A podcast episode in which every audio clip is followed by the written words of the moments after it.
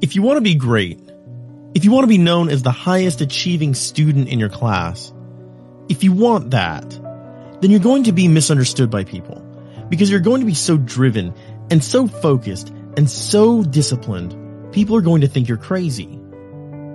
When you're studying all morning and all day at college and you go home and study some more and study all night into the early hours, your classmates, they will never understand. They'll never understand why you do it, but you will. You get it. It's not just about the grades. Yeah, getting good grades feels great, but it goes beyond that. It's about what it represents. It's about what you represent. It's about becoming that person that whatever you touch, whatever you get involved with, it turns out phenomenal. And people want to study with you and team up with you because they know you're the person that gets results. And to get to that point, it's not going to happen fast. It takes a lot of patience and a lot of time and a lot of stress and pain and suffering. You gotta go to war with yourself before you can get to that top. It is difficult to get up early every day when you're tired. It's raining outside and you have to go to college when you don't want to go. It's a hard journey. You will have downfalls. You will have times when you're hurting. There will be people who talk about you. It's a journey that's going to make you very uncomfortable. But through the journey, you will find peace with yourself, self-esteem. All of these things are going to be found only through discipline, getting uncomfortable, and putting yourself in situations that you don't want to be in. How badly do you want to change your life? What are you willing to give up to have that life that you dream of?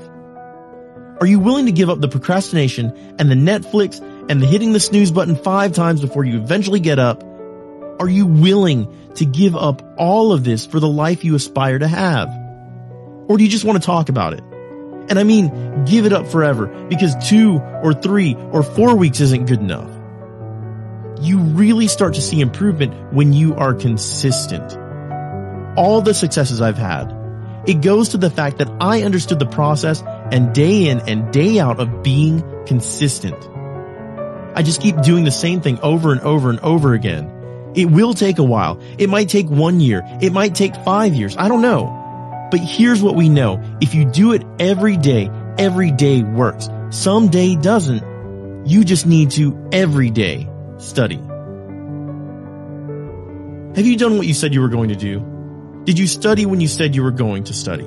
Or did you get distracted and put it off? There's always going to be a reason to procrastinate. There's always going to be a busy schedule. There's always going to be something unexpected that happens. It's always going to be that way. You have to work through it, but a lot of students don't want it enough. People who succeed stick to the plan regardless. When you tell yourself you're going to study, you need to do it. You have to commit to getting better grades. You have to commit to being a person of action. You have to commit to being someone who doesn't just talk, but who gets the results too. No more excuses, no more complaining, no more victim mentality. Take responsibility.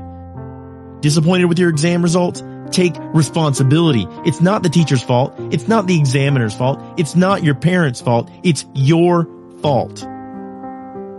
When you see something that you want, go after it and attack it and don't stop until you achieve your goals.